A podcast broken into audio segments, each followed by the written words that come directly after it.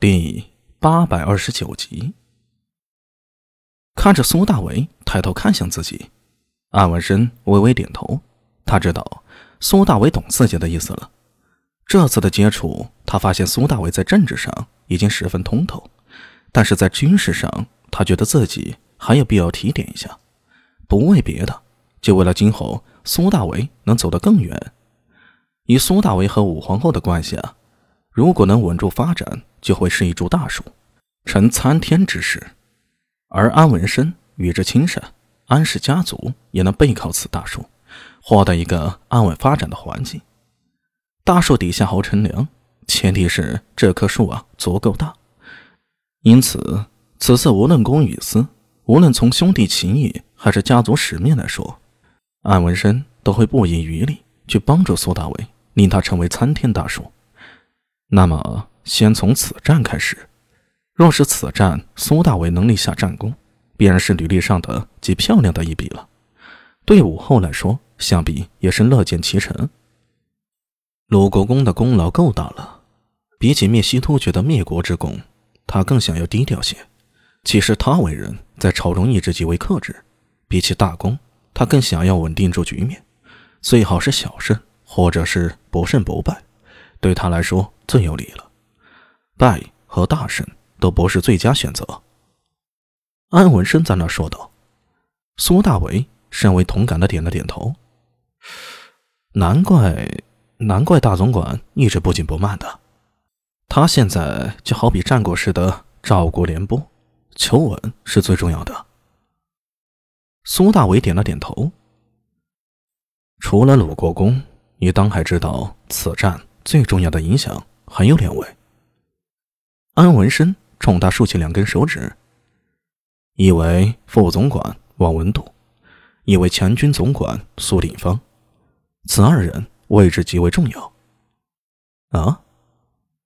苏大为皱了下眉头，一下子没跟上安文生的思路，怎么又扯到王文度和苏定方身上了？就听安文生继续说道。王文度是谁的人？你知道吗？呃，应该是陛下的人吧。但他也可能是长孙无忌的人啊。苏大为一下子被呛到了，忍不住连声咳嗽。不是吧？这是玩的无间道？阿米，你现在遇事已经极为通透了，但是对于我们大唐上面的这些家族，可能还不太了解。你要看他是哪边的人，先得看他的出身来历。王文度可是出自太原王室。这么一说，苏大伟懂了。太原王室，那岂不是王皇后那一支了？那不就是关陇贵族吗？这他妈的，李治自然不会用关陇贵族的人。见苏大为神色变幻，安文生猜到他在想什么了。此事啊，说来有些复杂。王文度虽是太原王室，但比较偏，算是分支，不属嫡系，所以此前也不受重视。不过，在上次突厥狼尾上元夜偷袭皇宫时，他曾挺身而出，护在陛下身前，因此进入陛下的视线。他此前当然不是陛下的人，但此后却不一定了。你这么说，把我绕糊涂了。我的意思是啊。王文度可以是两边的人，他出身是王室，但也完全可以是陛下的人。安文生微微一笑：“ 大唐都是关陇门阀一手建立起来的，陛下想要关陇贵族完全割离开来，他很容易。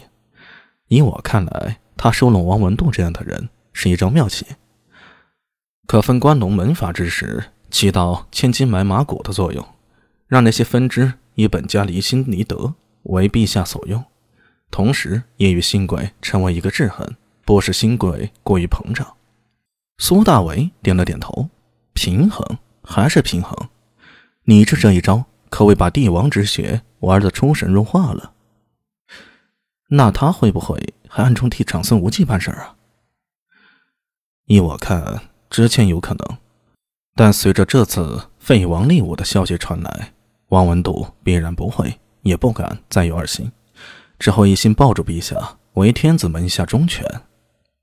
安文生此言令苏大为深以为然。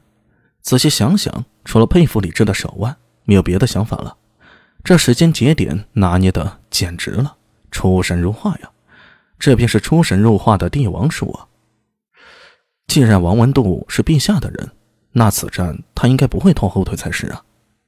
苏大为说道：“阿米，这你可就想错了。”安文生晃了晃手指头：“对陛下来说，对付七突厥并非是此战最重要的目的。”什么？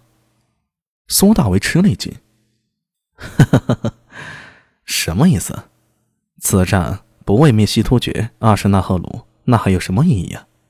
安文生抚掌大笑，一副我知道你猜不到的得意劲儿。切，装逼犯，你再装，试试。苏大为把脸一沉，冷笑两声。安文生脸上笑容一僵，摇摇头，无奈的说道：“哎，阿米，你这就没意思了，你还不让我得意几分？也罢，我这就与你说明白，此事儿。”